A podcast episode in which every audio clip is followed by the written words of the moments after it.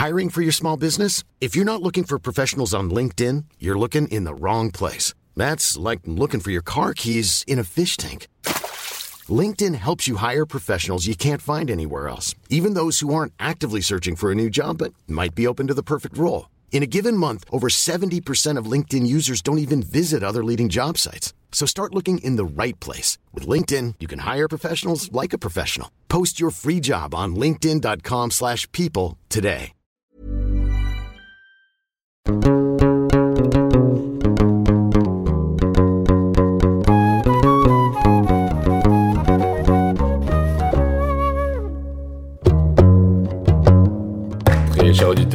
Bienvenue dans cet épisode de Jeans, où l'on va parler de ce qu'on doit mettre en place tous ensemble pour engager une révolution sexuelle en profondeur dans les communautés arabes et ou musulmanes de France et d'ailleurs. La France donne un bel exemple d'ouverture, d'inclusivité et de tolérance, mais les luttes anti-hétéropatriarcales sont loin d'être terminées. Des femmes et des personnes LGBT+, arabes et ou musulmanes sont encore harcelées, violentées, voire violées en France. Jeans essaie de repenser le rapport que nous avons à l'identité intersectionnelle à la croisée des chemins entre le genre, l'orientation sexuelle, la religion, l'origine ethnique, pour faire une révolution. Une révolution qui se dit, qui se clame et qui s'écrit. Que je sois un homme hétérocis blanc ou une femme trans franco-libanaise musulmane, en France, que faire pour avancer? Il ne faut plus céder aux discours essentialisants des islamistes ou des extrémistes de droite qui voudraient que les musulmans n'aient pas la possibilité de vivre librement leur sexualité ou leur foi. Faut-il passer alors par la libération de la parole pour libérer la sexualité? C'est ce qu'on va essayer de comprendre aujourd'hui en accueillant une personnalité qu'on ne présente plus, c'est Laila Slimani. Journaliste, écrivaine et femme de lettres franco-marocaine, elle a reçu le prix Goncourt en 2016 pour son deuxième roman, Chanson douce, adapté à l'écran l'an dernier par Lucie Borleto. Elle vient de publier un troisième roman chez Gallimard, Le pays des autres, elle est aussi à l'initiative du collectif Hors la loi, qui demande l'abrogation des lois pénalisant les relations sexuelles hors mariage au Maroc. Ambassadrice de la francophonie et femme accomplie, elle a aussi mené des enquêtes de terrain qui l'ont amenée à écrire le très remarqué et remarquable Sexe et mensonges, la vie sexuelle au Maroc en 2017. C'est avec elle que je voulais réfléchir à un avenir meilleur pour une sexualité plus libre des populations arabes et ou musulmanes de France et d'ailleurs. Il fallait qu'ensemble nous rappelions les fondamentaux du féminisme, alors, chère Leila Slimani, bien le bonjour et merci d'avoir accepté mon invitation dans Jeans. Merci à vous. Alors, pour être clair dès le départ, chère Leila, où que l'on se trouve, pourquoi il est crucial de libérer le discours sur la sexualité? Bah, moi, c'est quelque chose dont je me suis rendu compte euh, finalement assez tard. Hein. J'avais plus de 25 ans, mais je me suis rendu compte que lorsqu'on ne possède pas son propre corps, lorsqu'on n'a pas des droits sexuels qui sont garantis, lorsqu'on a le sentiment que son corps est en danger lorsqu'il est dans l'espace euh, public, et puis même lorsqu'il est dans l'espace privé parce que euh, on est face à, l'homme ou face au représentant de, l'autorité patriarcale, eh bien, on peut pas véritablement être un citoyen. On peut pas jouer totalement son rôle au sein d'une démocratie, dans une société, quand déjà on a le sentiment que son propre corps non seulement ne vous appartient pas, mais qu'il vit constamment sous le regard de l'autre, qu'il est jugé, qu'il est, euh, enfin que les autres se l'approprient, peuvent en disposer, en faire, euh, en faire ce qu'ils veulent. Donc je crois que c'est en ça que c'est absolument fondamental. La construction de l'individu et son autonomie n'est possible qu'à partir du moment où il possède son propre corps, où il a le droit donc à une forme d'intimité et aussi à une forme de secret, c'est-à-dire à des espaces dans lesquels il n'a aucun compte à rendre sur ce qu'il fait euh, ou ne fait pas avec son corps. Mais est-ce que c'est pas chouma de parler de sexualité? Alors déjà, c'est quoi la chouma alors la chouma, c'est la honte, la honte, euh, la honte sociale, la honte morale. Et la chouma, je dirais que c'est l'instrument le, plus euh, efficace euh, le plus malin aussi qu'a trouvé euh, le système patriarcal, non seulement pour invisibiliser euh, la moitié de l'humanité qui sont les femmes, mais aussi les enfants, et pour tenir tout le monde dans un très grand silence. Euh, je crois qu'on a mis dans la tête des, femmes et, des enfants qui sont aussi euh, très importants et qui sont aussi des êtres à, qui on ne donne pas euh, d'autonomie, on leur a mis dans la tête que tout ce qui touchait au corps, tout ce qui touchait à la sexualité, au désir, était honteux.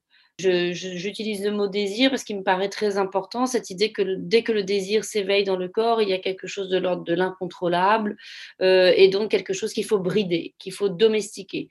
Or, la femme est un être domestique, l'enfant est un être domestique, domus, la maison, donc c'est ceux qui doivent rester dans la maison. Euh, mais domestique aussi comme on parle d'un animal domestique, c'est-à-dire l'inverse d'un animal sauvage. Il faut enlever en lui tout ce qu'il y a de sauvage, tout ce qui relève de l'instinct, tout ce qui relève justement euh, du désir. Donc la chouma, c'est cette façon de vous faire euh, de vous faire croire que ce que vous allez faire vous, des actes ou des, décisions que vous allez prendre et qui en fait n'engagent que votre individualité auront en fait des conséquences sur tout, tout, le monde, sur votre famille, sur votre communauté, sur votre quartier. Et en fait, vous n'êtes jamais seul quand vous êtes avec votre corps et que vous avez décidé d'avoir, je ne sais pas, une relation intime avec quelqu'un. C'est comme si vous aviez le sentiment constamment d'emmener tout le monde avec vous et d'engager en réalité tout le monde avec vous. Et donc, c'est ôter ou refuser à, la femme euh, la possibilité de, réalité de la solitude. Et cette possibilité de la solitude, elle est fondamentale parce qu'on ne peut pas créer, on ne peut pas travailler, on ne peut pas s'épanouir quand on vous refuse euh, le droit à une forme de solitude et que tout ce que vous faites euh, va amener à cette chouma. Même le fait d'écrire, je dirais. Euh, vous ne pouvez pas devenir écrivaine, vous ne pouvez pas user de la liberté de parole si vous avez dans la tête constamment cette idée que peut-être vous allez répandre la honte sur vous ou sur votre famille. Leila Slimani, vous avez écrit un très joli livre illustré intitulé Simone Veil, mon héroïne. Est-ce que les discours de Simone Veil ont encore un écho aujourd'hui en France? Ou plutôt, pour vous, à qui appartient le corps de la femme aujourd'hui? Oui, je crois que ça dépend malheureusement aujourd'hui beaucoup de où on se place. Moi, je suis quelqu'un de très légaliste. Je regarde d'abord les textes et c'est en ça que Simone Veil est une femme euh, que j'admire beaucoup et dont j'ai toujours aussi essayé de suivre le raisonnement. Et son raisonnement, c'est que la loi, d'abord la loi et avant tout euh, la loi. Parce que pour les femmes, l'état de droit et, la loi sera toujours notre meilleur, euh, notre meilleur allié. et je crois que d'ailleurs, par exemple, dans le combat pour la légalisation de l'homosexualité ou de l'avortement, c'est très important de dire quand les gens vous disent oui, mais la société n'est pas prête, euh, je crois que c'est très grave. Alors, moi, je considère est-ce que la société est prête pour les avortements clandestins? Est-ce que la société est prête à ce que des gens soient en prison parce qu'ils sont homosexuels? Je ne vois pas pourquoi la société serait plus prête à ça, c'est-à-dire à, l'abomination et à l'infamie. Donc, je dirais que dans un certain nombre de pays, de, on va dire des démocraties occidentales, par exemple, où il y a le droit à l'avortement, où euh, la, la, question du consentement pour les femmes est, est, est reconnue où il y a une législation quand même assez complexe sur les questions de, de viol, la femme dispose de son corps. Et pour autant, ça ne veut pas dire que la société euh, le reconnaît totalement. En France euh, et dans beaucoup de démocraties occidentales, vous vous promenez dans la rue, vous avez quand même le sentiment parfois d'être traité comme une chose et que vous ne disposez pas totalement de votre corps. Mais au moins, au moins, vous avez déjà la loi de votre côté. Et après, vous avez d'autres espaces qui sont des espaces où vous n'avez ni la loi, ni la, société qui est, qui est de votre côté, où donc les femmes sont dans une espèce de, euh, de lieux tangents, dangereux. Moi, je connais par exemple assez bien ce qui se passe en, Amérique du Sud, où les féministes sont extrêmement euh, engagées. Elles sont sur le front, euh, que ce soit en Argentine, au Chili, au Mexique. Euh, les femmes sud-américaines sont des femmes qui subissent des, violences physiques absolument atroces. Au, Mexique, tous les jours, il y a des femmes qui, qui disparaissent. Donc, elles ont un combat, là encore, qui est fondamental pour euh, non seulement transformer la société, le regard qu'on peut avoir sur les femmes, mais transformer la loi. Et c'est ça que dit, euh, que Simone Veil, et c'est pour ça que j'ai voulu euh, écrire sur elle. Elle dit il faut regarder les faits. Il faut, dans son grand discours pour la, loi sur l'avortement, elle dit regarder la situation. À un moment, il ne faut pas faire comme si on ne voyait pas ce qui est juste là sous nos yeux. Et face à ces réalités, il faut se montrer responsable et donc changer la loi. Et la bonne nouvelle, c'est que c'est possible, puisque l'Argentine, à force de lutte féministe, a légalisé l'avortement dans un pays très religieux, pas plus tard que le 30 décembre 2020. Comme on le voit en Pologne, où euh, ils essayent maintenant, euh, que ce soit vis-à-vis des homosexuels ou vis-à-vis de l'avortement, de durcir les lois. Donc là aussi, c'est ce que a toujours dit Simone Veil, méfiez-vous, ou Simone de Beauvoir, méfiez-vous. Parce que malheureusement, pour les femmes, rien n'est jamais acquis et il faut un temps très, très, très, très long pour que vraiment ça s'inscrive non seulement dans la loi, mais dans la société.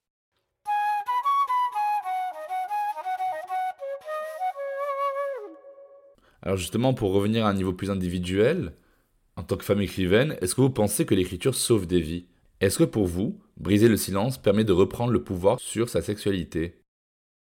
Non, je ne pense pas que écrire sauve des vies. Non, ce qui sauve des vies, euh, euh, c'est les médecins, ils sauvent des vies, les, je sais pas moi, les soldats sauvent des vies peut-être, mais les, écrivains ne sauvent pas des vies, c'est pas vrai. Je crois même pas, je vais vous dire quelque chose de, qui va vous paraître peut-être très étrange, mais je crois pas que le silence tue. Ça fait des siècles que les gens gardent des secrets, que les gens ont été euh, violés, agressés, etc., et que malgré tout ils vivent. Donc moi je suis je suis contre cette idée de dépeindre la victime comme un être qui est fini, qui est, euh, qui est mort, qui est annihilé. C'est pas vrai. Euh, toute euh, l'histoire prouve qu'on a en nous quelque chose de, résistant et qu'on peut, malheureusement, on peut vivre avec ça. C'est ça presque le pire. Donc non, ça ne sauve pas des vies, mais en revanche, ça peut sauver des dignités. Ça peut vous permettre de marcher la tête euh, plus haute. Ça peut vous permettre d'être plus solide, d'avoir un cœur plus vaillant, de vous sentir moins seul. Mais ça ne veut pas dire que ça vous sauve.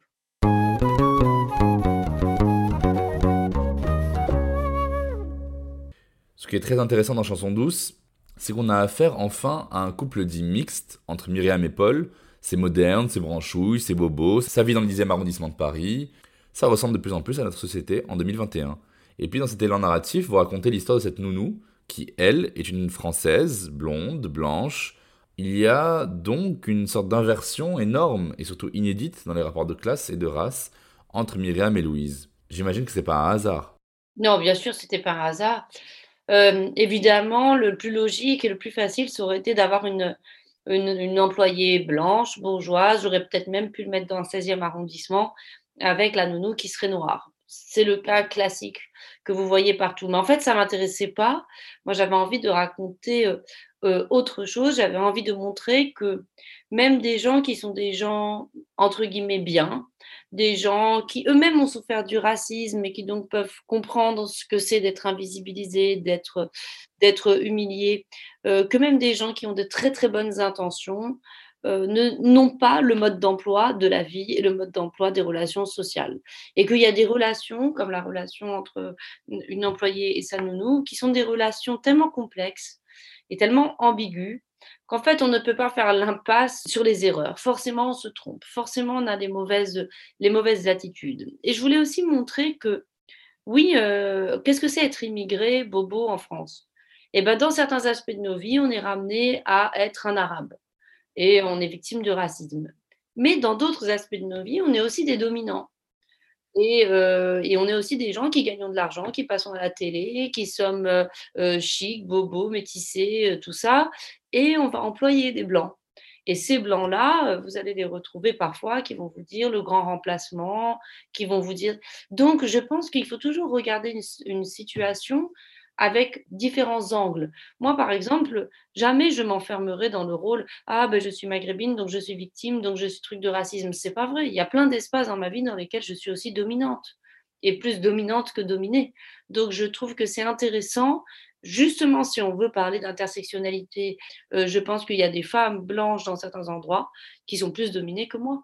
Donc euh, aujourd'hui, on est dans une société tellement complexe que la littérature est peut-être le seul ou un des derniers espaces dans lequel on peut vraiment explorer de manière très profonde cette, cette complexité.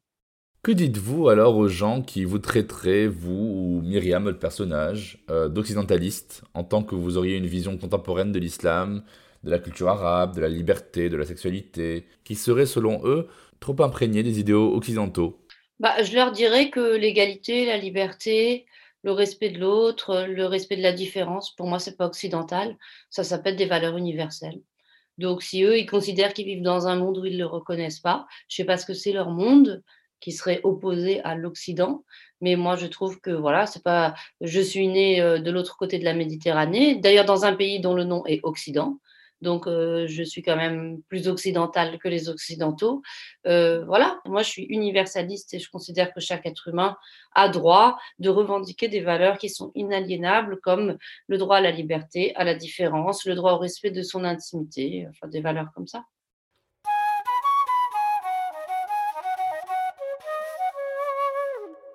Alors, ce que j'adore chez vous, c'est que vous faites entendre le féminisme comme un humanisme et que vous faites l'éloge de la nuance qui est un mot extrêmement important dans Jeans, puisque la nuance est maîtresse lorsqu'on déconstruit les stéréotypes en tout genre. Après de multiples événements islamophobes et le retour en force pour la énième fois des débats sur le voile en France, des pour et des contre, vous aviez dit qu'il y a une grande différence entre être contre le voile et s'attaquer à une femme voilée. Est-ce que vous pouvez expliquer cette formule impérieuse pour que ce soit bien gravé dans nos mémoires une bonne fois pour toutes? Oui, euh, moi ce que je ne supporte pas, c'est qu'on confonde effectivement la femme qui porte le voile avec l'objet lui-même. L'objet lui-même, le voile, euh, chacun a le droit d'avoir son point de vue sur, euh, sur cet objet. Moi, à titre personnel, de manière générale, que ce soit le voile pour les musulmanes, que ce soit la perruque pour les femmes juives, que ce soit tout ce qui fait qu'on considère qu'une femme en cheveux est une femme qui euh, finalement risque d'attirer les hommes, de provoquer une forme de tentation, le raisonnement qu'il y a derrière me déplaît et j'ai du mal à penser que cet objet puisse être un objet de libération. J'ai le sentiment qu'il n'a pas été conçu pour ça. Il a été conçu plutôt comme un objet aliénant, mais je dirais aliénant pas seulement pour les femmes, aliénant pour les hommes. Parce que qu'est-ce que ça veut dire? Dire que les femmes sont obligées de se voiler parce que sinon les hommes leur sautent dessus, c'est dire qu'en fait l'homme est intrinsèquement un porc que l'homme est une sorte d'animal qui n'est pas capable de se contrôler. Donc, ce que ça induit comme rapports sociaux et comme rapport entre les hommes et les femmes me met très mal à l'aise. Je suis aussi très en colère et très révoltée quand je vois des petites filles de 8 ou 9 ans qui sont voilées, parce que ça veut dire quoi? Ça veut dire que ces petites filles sont déjà jetées dans une forme de sexualisation. Mais à l'inverse, je considère que si moi, je, je, défends la liberté de toutes les femmes à pouvoir s'habiller comme elles veulent, qu'elles mettent un foulard, pas de foulard, une perruque, une mini-jupe, tout ce qu'elles veulent. Donc, jamais, jamais je ne m'en prendrai à une femme parce qu'elle porte le voile. Je peux avoir une discussion avec elle en lui disant, à mes yeux, je considère que moi, je ne le mettrai jamais tout. Mais si elle ne m'oblige pas à le mettre, elle s'habille absolument comme elle veut. Et que derrière cette façon d'attaquer la femme voilée, en réalité, ce qu'on attaque, c'est surtout ce qu'elle représente, c'est-à-dire l'immigré, la femme différente, la femme supposée conservatrice. Il y a aussi cette idée que parce que la femme porte un voile, elle est stupide, complètement renfermée. Il faut voir comment les gens parlent aux femmes voilées. Donc, euh, pour moi, il y a une différence fondamentale, euh, fondamentale entre les deux et que tout féminisme, d'abord, la première règle du féminisme, c'est le respect de toutes les femmes. C'est de parler à toutes les femmes avec, euh, avec respect, avec dignité. Et, et tenir ce discours ne m'empêche pas, par ailleurs, de, de répéter et d'asséner à mes yeux, toutes les religions monothéistes sont des religions qui ont un problème avec les femmes, qui ont un problème avec le vagin des femmes, qui ont un problème avec l'homosexualité. Mais ça, c'est mon, point de vue personnel et je ne l'impose à personne. Dans Le Jardin de l'Ogre, le personnage principal est une femme française et son addiction sexuelle a été perçue comme acceptable de la part des lecteurs et lectrices arabo-musulmans, notamment marocains et marocaines, puisqu'il s'agissait un peu d'une pathologie de femme occidentale, cette ogresse nymphomane en proie à ses désirs. Est-ce que ça veut dire, Shalaila, que les femmes arabes et ou musulmanes sont vaccinées contre le trop-plein de désirs sexuels? Est-ce que ça veut dire que le désir appartient uniquement aux femmes occidentales? Non, pas du tout. Mais ce qui était marrant, c'est que quand le livre est sorti, beaucoup, beaucoup de femmes au Maroc venaient me voir en disant ça, ça n'existe pas chez nous. Et elles me disaient, en revanche, c'est très courant pour les hommes. Les hommes, ils sont comme ça. Moi, j'en connais plein des hommes comme ça, addicts. Alors, beaucoup me disaient que même dans leur couple, elles se plaignaient du fait que leurs hommes avaient euh, trop de désirs et donc euh, voulaient trop de leur part des rapports sexuels qui était à mon avis à moitié consenti, enfin auquel elle consentait par euh, devoir, comme on parle du devoir conjugal. Donc euh, ça, je l'entendais beaucoup et j'entendais pas beaucoup de femmes me parler de leur part, en tout cas d'un désir, euh, d'un désir comme ça très très fort. mais évidemment, c'est totalement, à mon avis, universel. Je ne vois pas pourquoi ce serait une pathologie, une pathologie occidentale. Mais il me semble qu'après, la possibilité de le vivre, la possibilité de concrétiser ces relations, euh, ces relations sexuelles multiples dans des espaces très divers, etc., sont plus difficiles dans un monde où vous êtes sous l'œil des autres, où vous êtes surveillé par les autres, ou donc dans un monde où il y a une surveillance sociale très forte, et puis dans un monde aussi la prise de risque est, plus grande. C'est-à-dire l'idée d'une femme adultère euh, dans, je ne sais pas, que ce soit à Casa, au Caire, ou euh, qui se baladerait dans toute la ville et qui aurait des rapports avec, euh, avec plein d'hommes, elle aurait sans doute un sentiment de, de, prise de risque encore plus grand qu'une femme qui vivrait la même chose à Paris, à Berlin ou, à Londres. Et parce qu'il n'y a pas le même rapport aussi à l'espace, tout simplement. Alors, mes auditoristes le savent bien, Jeans parle de la France, mais je vais m'autoriser une petite digression tout de même. Direction le Maroc, dont nous sommes tous les deux concitoyens. La vie sexuelle au Maroc aujourd'hui est régie par des lois qui sont, disons-le, liberticides, qui ne contraignent même pas tant les pratiques sexuelles parce qu'elles existent quand même, mais font planer surtout une charge morale très dure sur tous celles et ceux qui sortent de la norme sexuelle et de la norme de genre. Je ne connais pas en plus un Marocain ou une Marocaine, vous en conviendrez, qui n'a jamais employé le mot hypocrite, bipolaire ou schizophrénique pour qualifier sa propre société. Ça me renvoie donc à votre ouvrage, ou plutôt à votre enquête sur la sexualité au Maroc. Pourquoi l'aviez-vous appelé sexe et mensonge? Eh bien parce que j'ai le sentiment que l'un ne va pas sans l'autre. Euh, alors après, il n'y a pas beaucoup d'éducation sexuelle au Maroc, mais dès que vous vous éveillez à la sexualité, immédiatement vous comprenez qu'avec sexualité, il y aura mensonge. Euh, et que pour survivre, pour vous protéger, pour parvenir à accéder à cette sexualité, il va falloir mentir. Ou alors que si cette sexualité vous est imposée, il va falloir mentir.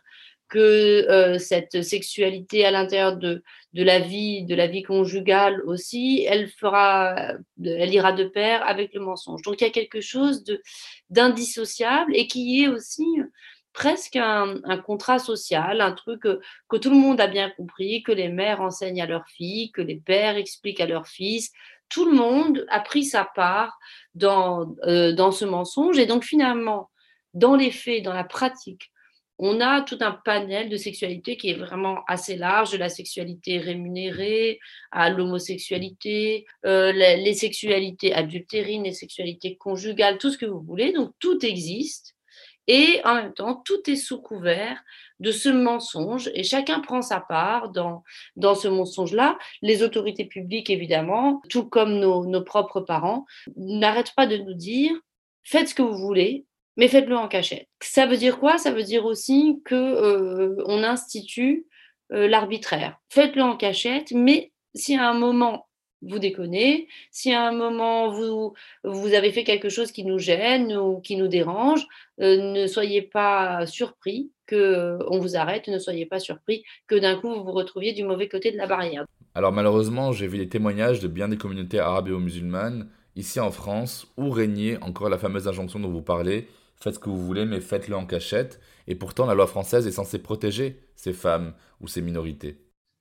Bah, d'abord, je crois que malheureusement, il n'y a pas eu de, révolution copernicienne et de révolution dans les esprits sur le rapport au corps de la femme, d'abord. C'est-à-dire que la femme, euh, bah, on en parlait tout à l'heure par rapport au voile. En fait, qu'est-ce qui pose problème dans cette idée du voile? C'est que l'idée du corps de la femme euh, serait euh, problématique, impure, que ce corps, les hommes veulent le, posséder, que la femme, elle porte en elle quelque chose d'inquiétant, de presque monstrueux, qu'elle doit brider. Quand je vous disais tout à l'heure qu'on doit la domestiquer, la femme, en lui couvrant les cheveux, en lui mettant des robes longues, même dans les sociétés occidentales, après d'une autre manière. Mais le vêtement nous empêche, nous bride. Les corsets, qu'est-ce que c'était les corsets? Empêcher les femmes de respirer, porter des vêtements comme ça très serrés qui vous, qui vous contraignent. Donc, euh, je crois que le, le rapport au corps de la femme, et toujours dans ces communautés un rapport très problématique, l'idée qu'une femme puisse être autonome, puisse désirer, puisse prendre du plaisir est quelque chose qui est encore perçu comme insupportable par euh, ceux qui incarnent le, patriarcat, parce que aussi dans des, dans des communautés où les hommes ont le sentiment aussi d'être humiliés, d'être d'abord les enfants d'une humiliation. C'est des, hommes qui sont, dont souvent les pères ont vécu la colonisation. Ensuite, eux-mêmes, ils sont venus, ils ont immigré et ils se sont retrouvés dans des situations où ils ont été humiliés. L'idée qu'ils puissent être le père de filles qui vont vivre leurs désirs, c'est une, une nouvelle humiliation parce que le seul espace dans lequel ils peuvent encore exercer une forme de pouvoir, euh, être au sommet de la hiérarchie, dire ce qu'on fait et ce qu'on ne fait pas, c'est vis-à-vis du corps de la femme. Alors que dans tous les autres espaces de leur vie, ils obéissent. ils sont contraints économiquement, ils sont contraints socialement, parce qu'ils vivent dans des pays dont ils ont le sentiment que ce sont d'autres qui les dirigent et d'autres lois auxquelles ils sont assujettis. Donc je crois que c'est en ça que ces, jeunes femmes, elles continuent de subir ces lois-là, parce qu'il y a cette idée, bah, chez moi, c'est moi le patron. Partout ailleurs, je suis dominée, mais à la maison, c'est moi le patron. Et c'est là-dessus qu'il faut beaucoup, qu'il faut travailler. Mais c'est aussi euh, les jeunes filles aujourd'hui d'origine maghrébine qui vivent ces situations-là, pour beaucoup, parce qu'on parle beaucoup euh, d'intégrisme, on parle beaucoup de, ceux qui, qui subissent les, les, pensées radicales, de ces filles mais on ne parle pas de toutes celles qui se rebellent, de toutes celles qui disent non, de toutes celles qui négocient, de toutes celles qui arrivent progressivement à construire euh, un, espace. Et il y en a, il y en a beaucoup. Donc, euh, elles sont très, très importantes. Et bien sûr, euh, il faut faire attention à la façon dont il y a un racisme à l'égard des, femmes voilées et tout. Et c'est vrai que les femmes voilées sont invisibilisées. Mais moi, je trouve aussi que parfois les femmes voilées invisibilisent celles qui se battent au jour le jour pour pouvoir sortir de chez elles. Donc il faut voilà, euh, mettre la lumière sur, euh, sur tout le monde. Alors je voulais vous parler d'un autre sujet euh, qui nous relie aussi. Un des problèmes que j'ai le plus rencontré dans mes engagements n'était pas que du côté des extrémistes dogmatiques, mais c'était très décevant de voir des élites modernistes arabes et ou musulmans qui refont le monde à leur sauce, sans comprendre leurs privilèges, de pouvoir se mettre calife à la place des califes, si j'ose parler ainsi, et qui une fois qu'il faut voter, une fois qu'il faut défendre une femme dans la rue, une fois qu'il faut signer une pétition, une fois qu'il faut manifester, vont se terrer dans le silence. Un silence de plomb un silence radio, il n'y a plus personne. Le comble, c'est qu'ils viennent reprocher après, et je suis sûr que ça a été le cas pour vous aussi, de mettre trop l'épée dans le plat, ou de salir l'image du pays, ou de la religion, ou de la tradition, etc. etc. La question, c'est qu'est-ce qu'on peut faire? Ben, Moi, je pense que, effectivement, pour moi, c'est les pires. Euh, les, les, élites, mais moi, je vous dirais les élites, par exemple, dans un pays comme le Maroc ou dans nos pays maghrébins. Euh, ce sont quand même des gens qui ont été formés donc dans les années 60-70, qui étaient marxistes, qui ont voyagé, qui, qui, vivaient à une époque en plus où ils ont pu bénéficier dans leurs études, dans leur formation, quand même d'une grande ouverture, ils ont pu se confronter à, à, à autre chose. Et en fait vivent euh, effectivement selon des lois qu'on pourrait dire assez proches du, du, monde occidental ou en tout cas de, des démocraties qui reconnaissent les, les droits de l'homme. Donc euh, ils ont une sexualité dans laquelle il y a une part de liberté euh, ils vont parler, ils vont défendre des valeurs, notamment contre l'homophobie. Euh, ils vont avoir un peu de mal avec, euh, avec l'avortement, mais si vous les poussez un peu, euh, ils vous diront quand même qu'ils défendent l'avortement. Et parmi eux, vous trouverez euh, de nombreux médecins qui pratiquent l'avortement tous les jours ou à des reconstructions d'hymen qui font payer très cher. Et moi, c'est à eux que j'en veux en particulier parce que eux, au fond, ils vivent en, vase clos, sans se rendre compte de ce qui se passe à, l'extérieur. Et au fond, ils pensent que c'est très bien, que le peuple, c'est très bien qu'ils vivent comme ça, parce que le peuple, il peut pas comprendre. Ce qui est bon pour eux n'est pas, pas, bon pour les autres. Et ça, euh, ça me, ça me dégoûte, ça me révolte. C'est ceux qui ont été les plus, les plus violents avec moi. Je vais vous dire franchement, les islamistes, par exemple, ils me disent voilà, bah toi tu penses ça, nous on pense pas du tout pareil. Au moins les gens, les choses sont claires, les choses sont nettes. Alors que les gens de l'élite, ils vous disent oui, tu as raison, mais il faut pas le dire. Et, et moi, ça, ce raisonnement, euh, je le trouve insupportable parce que c'est ce, raisonnement qui fait aussi qu'on dit aux petites filles ou aux jeunes filles tu as été violée, mais il faut pas le dire. Tu as été frappée, mais il faut pas le dire. Parce que finalement, c'est ce raisonnement qui fait que euh, c'est toujours l'apparence qui est la plus importante, c'est toujours sauver la face qui est le plus important, et que donc on fait euh, on fait taire les victimes, on fait taire tous ceux qui souffrent parce que ce sont les apparences qui sont les plus importantes et que j'ai souvent vu beaucoup plus de courage, notamment dans la lutte contre le viol, contre l'inceste et tout dans les classes moyennes euh, et même dans les classes populaires, parce que dans les classes moyennes et les classes populaires, les gens, ils n'ont rien à perdre. Chez les bourgeois, ils ont à perdre. Ils ont à perdre une image, ils ont à perdre des moyens, ils ont à perdre un statut. Et donc, pour ne pas le perdre, ils sont prêts à des, ouais, des, des compromissions qui sont vraiment, euh, qui sont vraiment affreuses. Pour finir, je voudrais qu'on évoque une question ô combien importante qui est celle du nœud de notre rapport douloureux au monde, c'est la question du désir. Comment peut-on vivre notre désir librement quand le système patriarcal brime, contrôle, voire humilie les corps désirants? Ben, effectivement, c'est très difficile, c'est très très douloureux. Il faut reprendre le contrôle de son corps. Il faut, heu, se battre pour son autonomie et surtout, surtout, il faut se défaire de, heu, la culpabilité et de la honte. Pour ça, d'abord, il me semble que et ça toutes les féministes, heu, l'ont l'ont dit, la première chose, c'est l'autonomie financière mais il n'y a pas de féminisme, il n'y a pas de liberté possible sans autonomie financière. Il faut ne dépendre de personne. Donc voilà, le principal pour moi, effectivement, c'est l'autonomie financière. Et à partir de là, d'abord, vous, vous arrivez à conquérir une fierté, une, une, dignité et vous n'avez de compte à rendre de compte à rendre à personne. Et ça vraiment moi je l'ai vécu dans ma propre vie. Le, jour où j'ai travaillé et où tout ce que j'avais je ne le devais qu'à moi, ça a été vraiment extrêmement libérateur et émancipateur pour moi. Et c'est ce que dit Virginia Woolf. Virginia Woolf, elle dit il faut, euh, il y a cette fameuse phrase, une chambre à soi et 500 livres de rente. C'est ce qu'elle dit. Ça, c'est très important. Elle dit moi, le jour où je suis devenue libre, c'est le jour où j'ai hérité. Elle a hérité d'une de ses tantes et à partir de là, elle n'a plus jamais eu à demander à un homme, à son père, à un mari de l'argent. Et donc, elle a pu faire ce qu'elle avait envie de faire, c'est-à-dire accomplir son désir, qui pour le coup était d'écrire.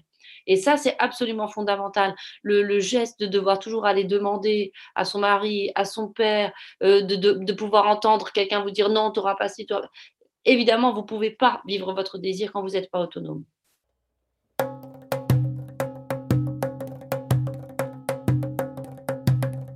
Leila Slimani, dans chaque épisode de Jeans, ont déconstruit ensemble un mythe ou un mytho qu'on m'a dit ou que j'ai souvent entendu. Ce bon ami, un homme parisien, hétéro, cisgenre, blanc, athée, CSP+, jeune, valide, à qui je disais qu'il avait lui aussi un rôle à jouer dans ce changement, me répondait Ok, mais moi je peux rien y faire à ma petite échelle. Oui, il y a des meufs arabes qui se font malmener parce qu'elles ont couché avec un mec. C'est malheureux, mais j'y peux rien moi. Qu'est-ce que vous lui auriez répondu à ma place? Que sans doute, oui, sans doute, il ne peut rien y changer, mais que déjà le fait que vous ayez cette discussion et qu'il puisse y penser, et que peut-être demain il va lire un article, et qu'ensuite, après avoir lu cet article, il va signer une pétition, et qu'ensuite il va lire, il va acheter les livres de quelqu'un qui écrit là-dessus, s'y intéresser et donc participer au, débat public, ça ne fera pas qu'il va, il va peut-être pas changer la situation, mais en tout cas, je crois qu'on a chacun à prendre conscience euh, du fait que cette femme arabe euh, qui se fait tabasser parce qu'elle a couché avec quelqu'un, elle n'est pas une étrangère pour nous. Elle n'est pas un être qui vit dans une autre dimension. Ce qu'elle vit engage aussi le destin de notre fille, de notre sœur, de notre cousine. Et moi, personnellement, par exemple, on me demande toujours pourquoi est-ce que je mène le combat pour la légalisation de l'homosexualité, qu'est-ce que ça peut me foutre? Mais c'est pas parce que je suis pas moi-même homosexuelle que ça ne m'est pas insupportable l'idée que des gens puissent être en prison euh, pour ça. Donc je crois que c'est simplement une question de, dignité humaine. je, je, sais que je ne vais pas changer le monde, mais, mais je sais que simplement le fait que ça me soit insupportable à moi, alors que moi-même je ne suis pas dans cette situation, me donne l'espoir qu'on va pouvoir changer le monde. Et, et je crois que c'est très très important de s'investir pour des causes qui ne nous concernent pas parce qu'il n'y a, y a que comme ça qu'on fait avancer le monde. Parce que si chacun ne se bat que pour les causes qui le concernent, on ne va pas aller très loin. Et si on change d'environnement, si ça avait été un bon ami marocain, hétérosexuel, CSP+, musulman pendant Ramadan, jeune, valide, installé à Casablanca, vous lui auriez dit quoi? Bah, je lui aurais dit que ça aurait pu être lui qui aurait couché avec elle. Et que c'est peut-être lui d'ailleurs qui a couché avec elle. Mais que lui, il n'en a rien à foutre parce que lui, il est protégé par justement tout ce que vous venez d'énumérer. Il faut qu'il se rende compte d'une chose, c'est que la, la vie n'a pas les mêmes conséquences, les actes n'ont pas les mêmes conséquences selon qu'on soit une femme ou un homme dans une société comme, comme le Maroc. Et que quand on, on referme les portes de l'appartement dans lesquelles on a couché en cachette ensemble, euh, l'homme y repart avec un esprit infiniment plus léger que celui de, de la femme. Alors avant de nous quitter, une fois n'est pas coutume, je voudrais mentionner une initiative dont vous êtes à l'origine, que j'ai très vite rejoint, c'est le collectif 490 des Hors-la-Loi, lauréat du prix Simone de Beauvoir pour la liberté des femmes en 2020. Le mouvement est aujourd'hui porté notamment par deux femmes engagées, Sonia Terab et Karima Nadir, au Maroc, afin d'abroger les articles 489 et 490 du code pénal marocain, qui criminalisent la sexualité entre personnes de même sexe et la sexualité hors mariage pour personnes de sexe différent. Merci mille fois encore, Leila Slimani, d'avoir accepté mon invitation dans Jeans. Merci beaucoup.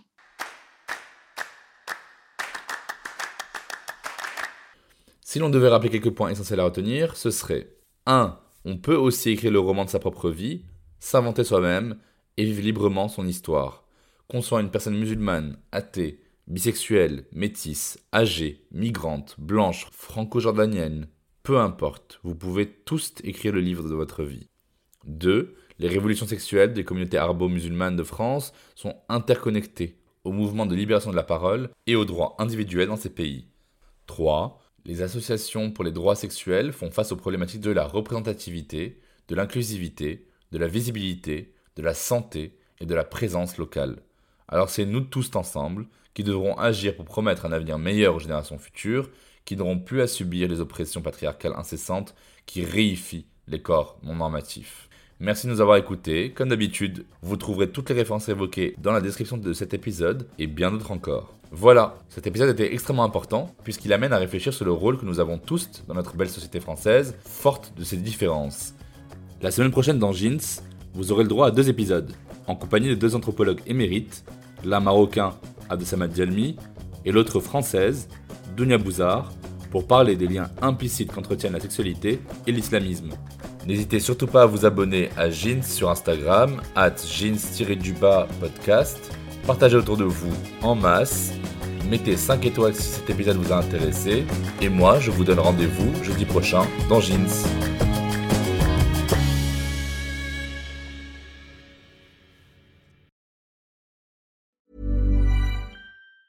Normally, being a little extra can be a bit much. But when it comes to healthcare, it pays to be extra.